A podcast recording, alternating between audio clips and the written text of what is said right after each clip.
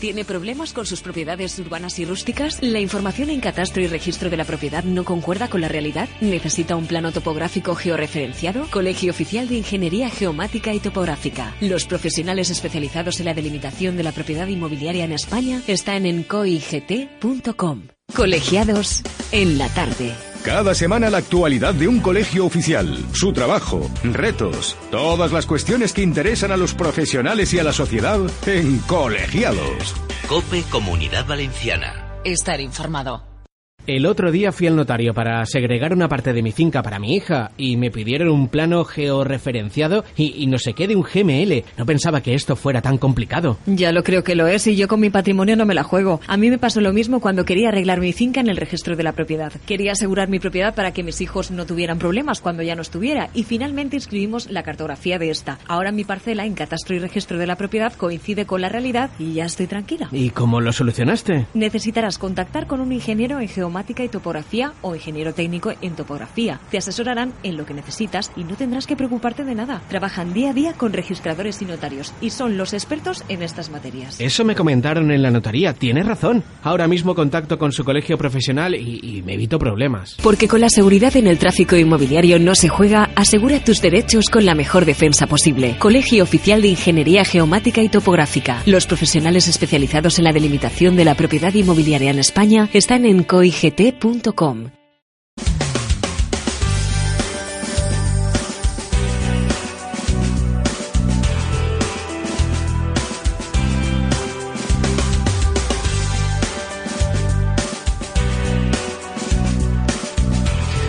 Ja l'heu sentit? Avui ens visita en la Colegiados el ilustre Colegio Oficial de Ingeniería Geomática y Tiene un nombre larguísimo, ¿eh? pero bueno, luego ellos con tranquilidad nos explican qué es este oficio. Ya lo vamos entendiendo. Después de tantos programas uno ya va, bueno, eh, eh, exactamente, entendiendo de qué va el asunto este, aunque no deja de ser eh, complicado. Nos visitan en esta ocasión Juan Pablo Navarro, gerente territorial. ¿Qué tal, Juan Pablo? ¿Cómo Buenas estás? tardes. Un día más. Enrique Sordo. Hola, Enrique, ¿qué tal? Buenas tardes. Vocal territorial. vosotros. Y también otro vocal es Guillermo García Calvo, que es su primera vez hoy aquí. Hola, buenas Esperemos tardes. que se vaya tan contento que repitas. A ver. bueno, vamos primero con noticias de actualidad y luego nos vamos a meter en asuntos de geomática aplicada a la ingeniería civil. Así Esto es. Parece un tema de un examen. Luego será más facilito, ¿no? Sí, será facilito. Vamos por las eh, noticias, va. Primera noticia. Claro, hablamos de geomática, topografía, luego hablamos de smartphones y teléfonos móviles. La gente dice, ah, esto ya, ya me suena más. Smartphones para medir la deformación craneal de lactantes y mejorar su diagnóstico. Ostras, es que los smartphones son cada día más smarts, ¿no? Más inteligentes. Sí. Aquí, aquí en, es una noticia de, de esta semana que justamente una investigación que junta el mundo de la geomática y la Mm. medicina Sí. Y es fruto de un grupo de investigadores de la Universidad Politécnica de Valencia, concretamente el grupo de investigación de fotogrametría y láser escáner GLIFE, de la cual un colegio nuestro, eh, José Luis Lerma, es el director, y estuvo con nosotros el año pasado ¿no? en un programa de colegiados, y bueno, han desarrollado un sistema de bajo coste, no invasivo, para bueno, para calcular la deformación craneal de lactantes y mejorar su diagnóstico, ¿no? Hasta Qué 12 bien. meses, ¿no? Eh, Con, simplemente con un smartphone. Eh, es algo que no es nada invasivo, es totalmente inocuo para el bebé. Y bueno, y se permite medir la deformación craneal y mejorar el diagnóstico. Y bueno, O sea, es supongo que es, o sea, hará cuatro fotos, ¿no? Y hará un, A- al pe- final, un perímetro, una utiliza, cosa así. utiliza lo que es la, la fotogrametría 3D y, Sí. y bueno y es mucho mejor a los sistemas actuales ¿no? que van con, con calibradores y demás y es un sistema Bueno, hace poco modelo. también oí algo similar, lo mismo para algo mucho más elemental. Los fabricantes de calzado habían desarrollado junto con unos ingenieros un sistema para hacer eh, una foto, tres fotografías a un pie y averiguar la talla exacta de ese pie para eh, pedir un calzado. Supongo que usará un sistema similar. sí al Claro. final es fotogrametría Sí, es que la fotogrametría, su, su función, por así decirlo, es que a través de fotografías tú puedas crear un modelo, en el- un modelo que, que puedas medir sobre él con precisión. Eso es lo que es fotogrametría, a través de fotografías. Sí, sí, foto y grametría eh, vi- viene de, De, de grametría. de, de medir, ¿no? bueno, muy bien. Eh, más cositas. Eh, noticias sobre el Congreso de Ingeniería Geomática. Sí, así es. El primer Congreso de Ingeniería Geomática tendrá lugar en Valencia en 5 y 6 de julio. Eh, nuestro colegio colabora en este. Está organizado por la Universidad Politécnica de Valencia y la Universidad Politécnica de Madrid. Bueno, tiene objetivo reunir científicos, académicos y estudiantes de doctorado para, para, para intercambiar y compartir sus resultados de investigaciones, temas de innovación y bueno. Eh, ofrece una plataforma interdisciplinar de primer nivel para presentar y discutir sobre todas las innovaciones relacionadas con la geomática. ¿no? Tiene carácter bienal, esta será la primera edición y bueno, eh, esperemos que sea un éxito. Claro que sí.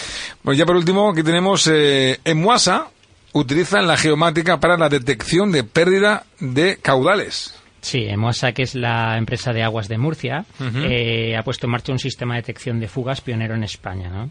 Eh, está utilizando la, tecnología que se utiliza para, para mm, buscar eh, agua en otros, en, otros planetas, ¿vale? Entonces lo que hace es, superponiendo en su sistema de información geográfica su propia red cartografiada con imágenes satelitales, y así eh, consigue captar eh, posibles fugas. Lo que pasa es que es un procedimiento que es que, es muy interesante porque detecta eh, el subsuelo incluso cuando hay pequeños goteos o pérdidas de estanqueidad de la red, incluso antes de que haya averías. Por eso es bastante interesante ¿no? este proyecto. Simplemente comentar que, bueno, la teletección, pues, basa sus observaciones del territorio, pues, en la, la respuesta espectral, es decir, eh, lo, lo que reciben los sensores, eh, por ejemplo, a grandes rasgos, que sería dentro de hay, si nosotros vemos que alguien lleva una botella de agua y vemos una más oscuro es que se le ha salido el agua y se ha mojado. Pues más o menos, aunque en, mayores franjas, por así decir, en más franjas, eh, tú puedes detectar esto mismo, pues como, como está diciendo Juan Pablo, pues supongo que detectarán alguna respuesta espectral del suelo cuando empieza a haber humedad. La reciben los satélites, en este caso creo que son satélites. Y se detectan fugas en la red, ¿no? Sí. Pequeñas fugas y si ves un manchurrón, pues supongo. Una fuga grande, claro. Estamos hablando una aproximación. No es de hecho, lo, con, las, con, los estudios que están desarrollando están, están consiguiendo pues eh, detectarla incluso antes de que sea una avería. Claro, estas, pequeñas averías al final de la historia, bueno, primero supongo que te ahorras dinero, ¿no? Si, si consigues evitar una avería grave y segundo la pérdida de agua, ¿no? que, también vale, dinero. De productividad de recursos y disminuir el impacto ambiental. Es mucho más eh, complejo que lo que he contado porque son muchas eh, frecuencias de... Pero lo explica sencillito para que yo lo entienda. Muy bien. Yo, y como yo, tanta gente... A mí me lo explicaron a mí, ¿eh? bueno, vamos un poquito con las eh, preguntas que nos trasladan, nos trasladan en torno a la geomática y a la topografía. Venga, va, pues preparados los tres, que voy a, esto va a ser como si fuera un, un examen. No, no, no, broma. bueno, nos preguntan lo siguiente, a ver, ¿cuál es el papel de los ingenieros técnicos en topografía, ingenieros en geomática y topografía, como parte activa en el sector de la ingeniería civil y la construcción? Sí, pues eso te puedo responder. Eh, realmente estamos presentes en todas las fases.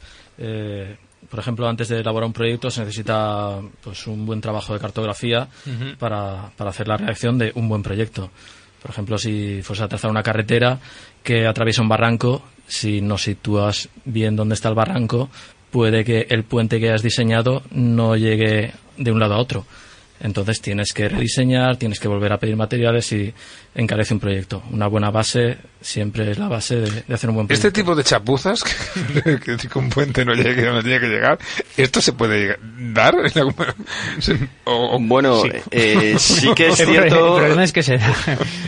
Igual había, no cosas tan grandes, pero sí que... Había un caso en Chile, pero no fue exactamente así, que corrió como la pólvora en todos los mentideros topográficos, ingenieriles y tal, que además, pues, fue un problema, por lo visto, de topografía, por lo visto, y que el puente, que era eh, basculante, por así decirlo. Sí, bueno, como el de aquí del puerto de Valencia, te refieres, ¿no? Este, este, de la Fórmula 1, ¿no? Sí, pero este creo que es, este no sé si era, bueno, no. Sí, era similar. Similar. Pues el que lo montaron al revés y tal, y cosas así. Y el carril bici, por un lado, estaba a la derecha y por el, y por el otro lado estaba la, estaba a la izquierda, entonces no, no se juntaba. No coincidía. No coincidía. Madre mía, qué desastre. Es como en el Ikea, ¿no? Pues se equivocaron de montarlo. al pues montar las piezas, ¿no? E intentaron echar la culpa al ingeniero técnico en topografía, pero, vaya, que ahí ahí habría más gente viendo en directo las cosas, en fin. Eso es interesante. Otro día nos tenéis que traer chapuzas evidentes que podáis eh, recopilar para que la gente vea lo importante que es la topografía, la climática cuando se hace obra civil o cualquier tipo de obra. Ahora comentaremos alguna eh, en el programa. sí, bueno, vale, va. sí, nos da tiempo, sí. Hemos cortado a Guillermo, no sé si quiere decir Sí, alguna no, cosa más, sí, perdóname. quería, quería comentar, seguíamos, eh, pues eh, hablaba de la fase inicial, después en la fase de ejecución de cualquier proyecto, Sí. un buen trabajo de topografía, un buen trabajo de topografía, pues nos ayuda a que el proyecto se ejecute conforme a, a planos. Situamos toda la obra, las partes que tocan, para después pues que no pase algo parecido a- al proyecto, no situar dos pilares en un edificio, por ejemplo, y que la viga no llegue, o- todo en su sitio. Y en la fase de finalización, pues eh, se hacen siempre planos de, de cómo se ha ejecutado, pues cosas que puedan venir eh, en un proyecto de tuberías, te las ponen todas a un lado, después resulta que la de agua no puede ir junto a los cables eléctricos, hay que separar.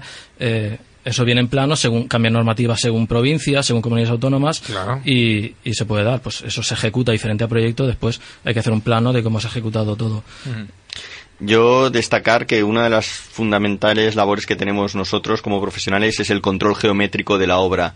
Lo que comentaba Guillermo, de que lo que se está construyendo, o sea, hay un momento que hay que pasar lo que está al papel a- al terreno. Correcto. Eso es labor nuestra, eso se llama replanteo, por así decirlo. Y esa labor es fundamental. Y luego hay otra labor también muy, fundament- muy, muy fundamental que es el control del movimiento de tierras, por ejemplo, en las grandes obras civiles, que nosotros medimos cuánta tierra se ha movido, porque eso es bastante caro y va eh, mucho en función del coste de la obra. Ah, Cuando eh, hablas de, de mover tierra, te refieres a esa tierra que hay que extraer, ¿no? Para extraer para- o poner. O poner. Si- Ah, o poner, claro, claro, claro. si la carretera, eh, por así decirlo, eh, te queda por encima del terreno, puedes hacer un puente, pero puedes también rellenar. Rellenar un poquito, para- sí, sí, sí, sí. Vamos a hacer todo un Sí, puente de por aquí ejemplo, a- una carretera que tiene que requiere un cierto peralte, ¿no? Pues eso hay que rellenarlo, ¿no? Ese tipo de, de cuestiones. Bueno, ¿no? o que pasa por un pequeño vallecito, Eso. pero que no hace falta hacer un puente, simplemente con rellenar un poquito. Es suficiente, claro, efectivamente. O sea, eso significa también que vuestra participación es eh, imprescindible en muchos proyectos eh, industriales, arquitectónicos y de ingeniería civil, ¿no? ¿Cómo podríamos eh, ejemplarizar esto que, que- que comentamos? Pues, por ejemplo, en arquitectura, pues el típico chalet, por así decirlo, eh, muchas veces hay chalets más sencillitos que a veces prescinden de nosotros, desgraciadamente, eh, con algunas consecuencias a veces que luego comentaremos. Eh, pero, por ejemplo, cuando tienes que poner los pilares, las columnas, eh, que es una de las cosas que hay que cavar en el suelo, pues poner las zapatas que se llama. Hace muchos años yo conocí un caso muy cercano de una serie de chalets que se construyeron, ah, pues hace muchísimos años, ¿eh? Que los chalets se estaban moviendo. Se estaban di- directamente moviendo No sobre tendrían una buena se, estaban, se estaban deslizando sobre el terreno por un error de cálculo y, y se, estaban se- directamente eh, co- corriendo por, por, por, por donde estaban puestos, vaya. Ahí el problema es que puede ser un error de cálculo inicial, por así decirlo, o un error de ejecución. Claro. Que es, ahí entraríamos nosotros un poco más, que al final somos los que decimos dónde tiene que meter la pala a la máquina Claro. y dónde nace el pilar para subir para arriba y si está vertical o no está Esto tipo- vertical. este, este caso concreto que digo yo tiene más pinta de un ahorro que se quiso hacer el constructor y que no hizo lo que debía. Y el, el chalet se movía, pero vamos, bastante espacio, ¿eh? metros. Sí, puede ser un ahorro, también puede ser una eficiencia de estudio geotécnico. Consideras que, que estudias a 3 metros de profundidad el suelo, das con una zona dura y resulta que, que ah, finalmente no es la profundidad que necesaria para medirlo. Pero también eh, en tema estrictamente de medición de topografía, pues sí, en fase inicial de proyecto ya están sitios, eh, un edificio, eh, medirlo los técnicos de, de otra rama que, que querían medir la planta y hacer el proyecto y resulta que cuando yo voy a replantear el proyecto que han hecho en la planta que han medido, resulta que no coincide el edificio con el terreno disponible. Eh, entonces Ostras, toca, ostras. toca modificar todo el proyecto de un edificio cuando ya empieza la ejecución.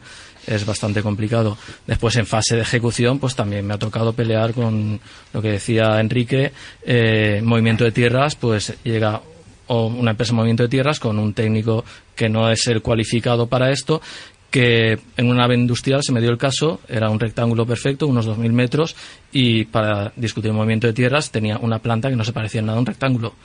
Era un trapezoide perfecto.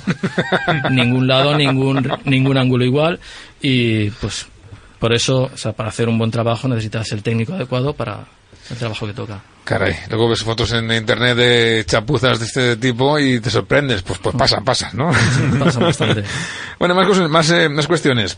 ¿En alguna ocasión eh, os habéis encontrado con problemas por la no utilización de, de profesionales como los vuestros en algún proyecto y os ha tocado arreglar la chapuza? Que esa es la otra. Bueno, sí, la verdad es que sí. es habitual. que tire la primera piedra. Eh, Hay profesionales que se niegan directamente a decir, "Ya, esto yo, si no estaba yo cuando se hizo, yo no, no arreglo chapuzas de otros. sí, no, es, es verdad, al final va con, con el profesional. Sí, Enrique. si quieres. Sí, no, simplemente a veces no es que haya una chapuza hecha por un por un profesional o por otro profesional que a lo mejor pues no era el apropiado, sino que simplemente eh, pues no se ha utilizado un, un profesional como nosotros Adecuado. para los trabajos previos como estaba explicando Guillermo. Eh, yo me he encontrado con muchos casos de no utilizar la cartografía eh, levantada por un profesional eh, a propósito de eso y utilizarla del catastro. Esto que parece que como de un país un poco raro, esto desgraciadamente pues un poquito está avalado también hoy en día por la ley hipotecaria que te permite hacer usar el, el catastro que sirve para muchas cosas pero igual para proyectos de arquitectura o proyectos de ingeniería no es la cartografía adecuada, Adecuada. y si te quieres ahorrar el dinerito de antes pues igual luego tienes mucho dinerito que poner luego Claro.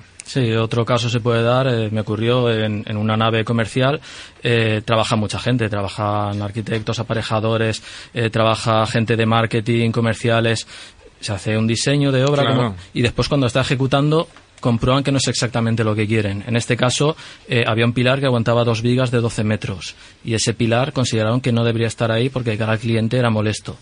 Entonces, ese pilar hubo que quitarlo cuando ya tenías un forjado arriba con oficinas y una cubierta de la nave, con todo el peso que tiene. Ese pilar se, se cortó, se quitó. Pues la modificación, estos fueron los mismos arquitectos, eh, diseñaron una cercha, una viga que aguantase todo ese peso, que se apoyase en los dos pilares extremos que se reforzaron y eh, estaba yo para comprobar que esa cercha no se moviese. Una vez se pone en el sitio, eh, que se quedase exactamente donde estaba. Eh, cualquier milímetro había que anotarlo porque eso puede ser un, Un riesgo. un futuro. O sea, que hay, que hay, bueno, se pueden hacer arreglos, ¿no? Se pueden hacer arreglos. eh, pero, En pero requieren de un mucho, un esfuerzo extra muy grande, En claro. ocasiones no, no hay solución. Ya, por ejemplo, claro. proyectos de parcelación que se diseña sobre catastro y Ujú. vamos a, por ejemplo, a en, en lo que es la parcela la- eh, diseñar han diseñado pues cinco cinco chalets Sí. y luego realmente no caben los cinco no y no puedes no puedes eh, igual ajustarlo porque porque no cumplirías la superficie mínima no para el tema de poder construir entonces hay veces que hay veces que se puede solucionar y hay veces que no por eso es importante pues esta fase previa no la cartografía básica. Eso es un follón jurídico y un follón de que uno se queda sin chalet. Vaya, y Claro. hay que indemnizarle. Y bueno, o sea, es que eso está bastante más, más a la orden del día de lo que Se podría imaginar la gente, ¿no? Sí, y es- ahora porque tenemos, ahora tenemos el, tema inmobiliario que se ha, bueno, se ha paralizado o se ha ralentizado, por decirlo, eh, de una manera muy muy evidente, ¿no? Pero en plena burbuja inmobiliaria que se construya a toda velocidad en todos los lados. Era y- más común. Y era, pues imagino que, es que sería todo pues a, a toda velocidad ocurren más problemas. Bueno, en una profesión como la vuestra, tan ligada a la tecnología, supongo que habrán sido muchos los cambios que se habrán producido a lo largo del tiempo y a los que lógicamente os habréis tenido que adaptar, ¿no? Sí, bueno, eh, siempre nos vamos adaptando. Eh, partimos desde los sistemas de coordenadas. Sí. Cuanto más se conoce la forma de la Tierra, eh, más ajustan los sistemas de coordenadas a lo que conoces. Claro. Eh, actualmente la Tierra se define como un geoide, que es un, Sí, una especie como de un esfera. cuerpo, sí, sí. que tiene la forma de la única de Tierra. Y a medida que lo vamos conociendo, vamos ajustando los sistemas de coordenadas. Ahora tenemos un modelo geoide bastante exacto y, y nada, a partir de ahí, después en instrumentación que trabajamos, pues cada vez eh, ha ido mejorando. Antes trabajamos con... Trabajamos, yo no. Antiguamente trabajaban con escuadras, con Yo cadenas tampoco, para ¿eh? medir. Tan mayores no sois, ¿no? No, o sea, después eh, pues se empezaron a construir teodolitos, la primera óptica, eh, actualmente pues ya tra- se trabaja con electrónica, con programas que tienen hardware, con equipos que tienen hardware y software y, y últimamente pues ya con drones que se mide, con equipos de fotogrametría con láser incorporado que miden eh, remotamente cualquier cosa que, que tengas a, a un alcance visual y sí, pues nos vamos adecuando a todo, cada vez se trabaja más rápido, más eficiente y mejor. Pues afortunadamente, ¿no? Llega esta tecnología para, para ayudar a vuestro trabajo. Incluso hay también innovaciones como los eh, drones y tienen cabida en el sector de la ingeniería civil. Sí, a ver, la utilización de drones es muy habitual en, muchos sectores. En el tema de ingeniería civil eh, es uno de ellos porque nos da mucha versatilidad, ¿no? Eh, nos permite eh, de forma relativamente sencilla comparar, por ejemplo, distintos estados temporales de una obra, ¿no? Por ejemplo, si nosotros hacemos una varias fotografías, volamos el dron, pues en distintos momentos de la obra, igual semanal, mensual, dependiendo de la periodicidad que necesitemos, podemos evaluar ya desde el punto de vista técnico eh, cómo está esa evolución y si realmente se está ejecutando según un proyecto o incluso desde el punto de vista de la dirección de la empresa ¿no? Eh, constructora pues de poder ver cómo se está desarrollando ¿no? y al final eh, nos permite eso un comparativo ¿no? temporal Sí, para lo que comentaba antes del movimiento de tierras, eso ya se empleaba también con aviones, con fotogrametría, se crea un modelo del terreno, lo vas pasando, digamos, cada mes y entonces puedes saber lo que has puesto de tierra o lo que has quitado y puedes hacer un cálculo. Claro, con un dron Ahora es mucho más fácil, lo puedes hacer si quieres todas las semanas. Y luego, por otro lado, para la obra, eh, claro, un avión, pues para planificar un vuelo, pues tenía que ser un, un obrón, por así decirlo. Claro, una obrilla bueno, antes había que ir medir puntito por puntito. Ayer mismo se presentó la campaña contra incendios de este verano 2017 y ya se presentaron también algunos drones que se iban a utilizar en, eh, la prevención y la detección de posibles eh, incendios, aunque sean muy pequeñitos. Claro, esto vuela, hace una imagen y al instante te, indica cambios en el terreno. En fin, claro, al final, cualquier, tipo de posibilidades se puede, se puede Al final es lo mismo, el sistema que hemos comentado al principio del programa, eh, mediante teledetección, incorporando distintos sensores ¿no? en el dron, pues podemos eh, pues ver el mm. tema del calor, incluso si, una cámara una térmica. Posibilidad, una posibilidad de, de, un pequeño incendio, un foco de incendio. Incluso para perimetrar los incendios, que, es la parte que leí, porque después a la hora de los seguros también querrán saber exactamente superficie quemada. Que está quemado, claro. Y todo ese trabajo lo puede hacer un dron de manera más exhaustiva. Claro, imagínate tú le pones la cámara, no sé si habréis visto Depredador, eh, sí. cuando ve que, pues, claro, tú le pones ahí a un dron ese tipo de cámara, por así decirlo, una parecida, sí, sí, y puedes detectar pues desde gente perdida, eh, bueno, miles de cosas que ha hecho, focos de fuego, que es lo que comentabas. La verdad es que es una delicia poder eh, incorporar esa tecnología, saber que está al servicio de todos nosotros, y para todo ello, para que la gente lo entienda, hace falta, ¿no? Que un profesional, en este caso como un eh, experto en geomática o topografía, pues tenga ese conocimiento para, para sacarle todo, todo el jugo a, a los aparatos, ¿no? Esa es un poco, es un poco la clave, ¿no? Sí, los aparatos no son realmente los que trabajan, son los técnicos que los manejan. Bueno, pues eh, un placer poder contar una vez más con el Colegio de Topografía y Geomática. Gracias por acompañarnos. Eh, vamos a saludar de, de, nuevo a Juan Pablo Navarro, Enrique Sordo y a Guillermo García Calvo. Agradecerle que haya venido por aquí y hasta una nueva ocasión. ¿Has estado a gusto? He estado muy a gusto. Pues que repetir. Hasta la próxima. Buenas tardes. Gracias a los tres. Eh, terminamos aquí la sección de colegiados y también finalizamos el programa de la tarde. Son prácticamente las seis, queda un eh, minutito. Os recordamos, como siempre, que tenemos a continuación la tertulia en la tarde con nuestro jefe informativo Vicente Ordaz y que cada día tenemos aquí dos citas, de una a dos y de cuatro a seis. Este equipo, el de Magazines de Más Valencia, está encantado de acompañaros. Así que, hasta mañana.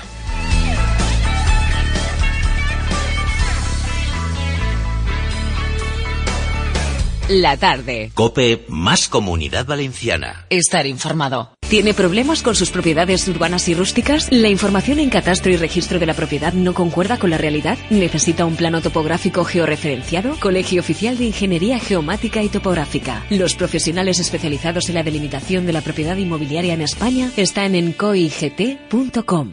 Voy a comprar unas tierras. Quiero construir una casa en el campo con piscina para que los niños disfruten. Te habrás asesorado bien de no tener problemas, ¿verdad? ¿Problemas? ¿Pero por, por, qué debería tenerlos? Mis suegros estaban a punto de comprar unos terrenos para construir. Suerte que les recomendé que se asesoraran por un ingeniero en geomática y topografía y se dieron cuenta a tiempo que no cumplían con la superficie mínima para poder conseguir la licencia urbanística. Además, parte de la parcela estaba afectada por la carretera de al lado. Y hasta para plantar un árbol tenían que pedir autorización al ministerio. Menuda faena. Ya te digo, no pensaba yo que habría tantos problemas. Por mi trabajo estoy acostumbrada a ver problemas con viviendas y construcciones que al final hay que derribar o parcelas que a la hora de construir no caben los chales diseñados y créeme, a mí no me pasará. Yo siempre me asesoro por los especialistas. Porque con la seguridad en el tráfico inmobiliario no se juega, asegura tus derechos con la mejor defensa posible. Colegio Oficial de Ingeniería Geomática y Topográfica. Los profesionales especializados en la delimitación de la propiedad inmobiliaria en España están en coigt.com.